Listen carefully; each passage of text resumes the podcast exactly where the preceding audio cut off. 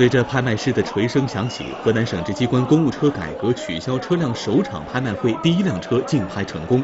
在不到两分钟的时间里，一号拍品丰田陆地巡洋舰经过数番激烈竞价，便从三万三千元起拍价飙升到三十一万元。随后，二号拍品凯美瑞、三号拍品帕萨特分别以八万两千元和七万一千元顺利接棒。政府的公车嘛，感觉也比较信任一些，呃，可能车况保养的比较好。